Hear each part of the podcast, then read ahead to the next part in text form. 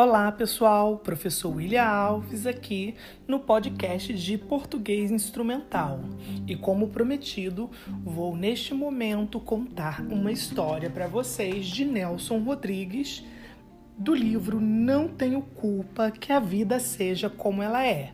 Mas antes gostaria de dizer que a proposta de eu contar esta história é que vocês possam identificar os elementos na da narrativa que nós aprendemos no último encontro online, a saber, o tipo de narrador, se é personagem ou observador, os tipos de personagens, protagonista, antagonista ou secundário, identificar o tempo da narrativa, cronológico ou psicológico, ainda o espaço onde passa a história o enredo, o clímax e o desfecho.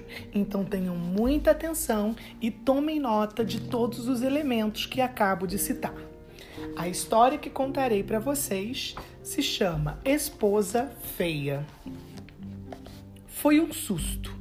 Você está namorando a Guiomar? Estou. A irmã pergunta: Mas namorando é para casar? É para casar? abandonou o jornal que estava lendo e foi taxativo. Para casar sim, por quê? Foi um espanto geral. Mãe e irmãs precipitaram-se. Não faça isso. Por que Guiomar, meu filho? Com tanta pequena no mundo, você vai me escolher logo essa? Arranja outra. Tem tantas. Desta vez, quem ficou espantado foi ele. Pergunta a mãe e as irmãs. Por que não a Guiomar, ora essa? E a mãe, que se chamava Dona Conceição, disse: É tão feia, meu filho, tão sem graça. O rapaz pulou. Feia onde? Eu não acho. E além disso, de quem é o gosto? Meu ou de vocês? Dona Conceição lavou as mãos. Meu filho, amarra-se o burro à vontade do dono o casamento. Realmente, Guiomar era feia como a necessidade. E o curioso é que Arnaldo, forte, bonitão, com uma namorada em cada bairro, bem sucedido no amor, escolheu justamente a mais desinteressante de todas as suas pretendentes. A família, que sonhava para o rapaz uma esposa fabulosa, fez cara feia. Mas ele foi irredutível e Dona Conceição combinou com as filhas. Ele quer, pronto. E já sabe, vamos tratar bem a menina. Ela não tem culpa, coitada. E que a justiça seja feita. O que a Guiomar tinha de feia, de sem atrativo, ela tinha de bondade, de ternura, docilidade. Prestativa como ela só. Dava injeções, oferecia-se para lavar a louça, ia à feira com a futura sogra e as futuras cunhadas e trazia os embrulhos mais pesados. Em suma, conquistara toda a família de Arnaldo. Dona Conceição não se fartava de repetir para o filho: Um doce a tua pequena, meu filho. Arnaldo enchia o peito. Eu não disse? Sogra e cunhada já estavam gostando tanto, mas tanto da Guiomar que nem se lembravam mais que ela era feia. De resto, talvez o amor a embelezasse um pouco. Quando houve o casamento num dia de julho, Dona Conceição veio abraçar o filho e disse: Meu filho, você tem uma grande esposa. Ele respondeu comovido: Também acho, também acho. Partiram da casa dos pais da noiva para a nova residência, que era um apartamento na Tijuca. Dona Conceição veio para casa com as filhas e chorava. Eu estou com saudade de Arnaldinho, mas o meu consolo é que ele há de ser feliz, se Deus quiser. Surpresa! Três dias depois, tiveram uma surpresa. Arnaldo apareceu de repente e sozinho na casa materna.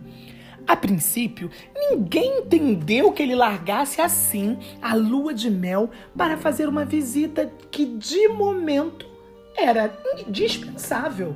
Crivaram-no de perguntas. Sentado, coça a cabeça. Vocês tinham razão! Houve espanto. Mas como? Arnaldo levanta-se com as duas mãos nos bolsos e ele foi de uma sinceridade brutal. É feia, muito feia, fala demais. E de manhã com a cara de sono, então, é o fim. A família toda caiu em cima. Agora que você descobriu isso, pensasse antes. E numa agressiva solidariedade feminina, batiam na mesma tecla. Agora não tem mais remédio. Ele, amargurado, repetia: O diabo é que eu não aguento. Dona Conceição deu-lhe conselhos, abriu-lhe os olhos. É uma boa menina, meu filho. Tem um coração ótimo. E há coisas na vida mais importantes do que a beleza. O rapaz saiu de lá resmungando. É horrorosa! Martírio. Não exagerava. Casara-se apaixonadíssimo, cego de tudo. Ele não via o que era evidente. Isto é, que a menina não possuía os dons da graça e da beleza. No dia seguinte ao casamento, porém, ao despertar, ele olha para Guiomar e já não tem a menor dúvida. Era feíssima, além de toda medida. Quando a garota quis beijá-lo, nessa primeira manhã nupcial, foi grosseiro. Sossega! E a empurrou. Ela não quis entender. Mas o que, que é isso? E ele, implacável, me deixa em paz. Ali acabou a lua de mel de Guiomar. Mais dois dias e Arnaldo foi à casa da mãe para contar o desastre matrimonial. Marido, porém, era cada vez mais áspero, mais intratável, mais grosseiro. Finalmente, Guiomar liga para a dona Conceição. A senhora acha isso justo? Acha direito? Dona Conceição foi de uma sinceridade exemplar. Eu não acho justo e nem direito. Você tem toda a razão. Mas essa solidariedade de sogra para nora não tinha o menor efeito prático. Para a menina, continuava o inferno. E quando uma noite ele apareceu alta madrugada, meio bêbado e sujo de batom, Guiomar perdeu a cabeça e gritou: Pois fique sabendo que os direitos são iguais. Arnaldo não entendeu. Ela falou português claro. Se você me trai, eu também posso traí-lo. O marido uh, bocejou diante da ameaça e foi dormir sem comentários. Ao lado do marido que roncava, Guiomar passou a noite em claro. Ela repetia para si mesma numa febre de corpo e alma: Eu preciso trair, eu preciso trair. Na manhã seguinte, disca para a sogra e conta-lhe tudo e faz-lhe a pergunta: E se eu fizer o mesmo? Estou ou não estou no meu direito? Dona Conceição atrapalhou-se. Bem, meu anjo, eu não gosto de me meter em briga de marido e mulher. Compreenda a minha situação. Guiomar despede-se com uma insinuação. Vou tomar as minhas providências. Dona Conceição veio dizer para as filhas: A Guiomar está subindo pelas paredes. Ela resolveu fazer uma experiência da infidelidade ela escolheu o rapaz da vizinhança e ligou para ele. Chegou a dizer: Alô? Alô? Aqui quem fala é uma fã. E de repente, desliga uma vergonha, um remorso e, sobretudo, uma náusea medonha de si mesma. Encostada à parede, balbuciava: Eu não sei trair. Eu não trairia nunca. E esta certeza de uma fidelidade indesejável que era o seu castigo aumentou-lhe o desespero. De repente, sentiu-se salva, pois teve uma ideia.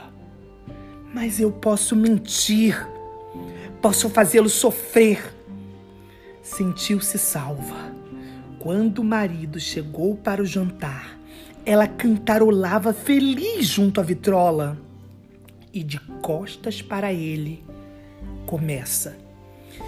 Eu te disse, não foi? Que os direitos são iguais? O marido nem se lembrava. O quê? Teve que recordar-lhe a madrugada em que ele apareceu sujo de batom. Arnaldo perguntou: E daí? De frente para ele, ela o desafia. Você me traiu e eu te traí. Estamos quites. E repetia a mentira. Te traí, te traí. Arnaldo vira-se e olha com uma curiosidade nova. De repente, começou a rir crescendo. Ah, mentira, você não me traiu coisa nenhuma e nem nunca trairá. Ela começou a chorar. Eu te traí sim, eu traí sim. E ele, você não me traiu e nem trairá, porque ninguém te quer e a humilhou com uma alegre crueldade. Você é bucho, você é estrume. E então, sentindo na carne e na alma a verdade do que ele dizia, Guilmar explodiu em soluços. Arnaldo contemplou em silêncio aquela mulher que ele estava destruindo. No fundo, ele gostaria de ter pena mas a falta de amor gelava qualquer compaixão. Guiomar ficou ali no seu canto, chorando. Horas depois, no quarto, quando o marido adormeceu. Então, pessoal, e aí?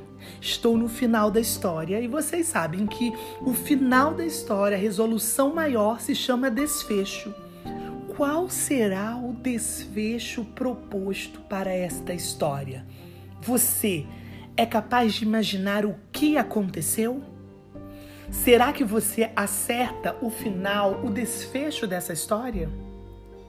Não vou contar neste momento. Vou deixar para falar com vocês no encontro presencial.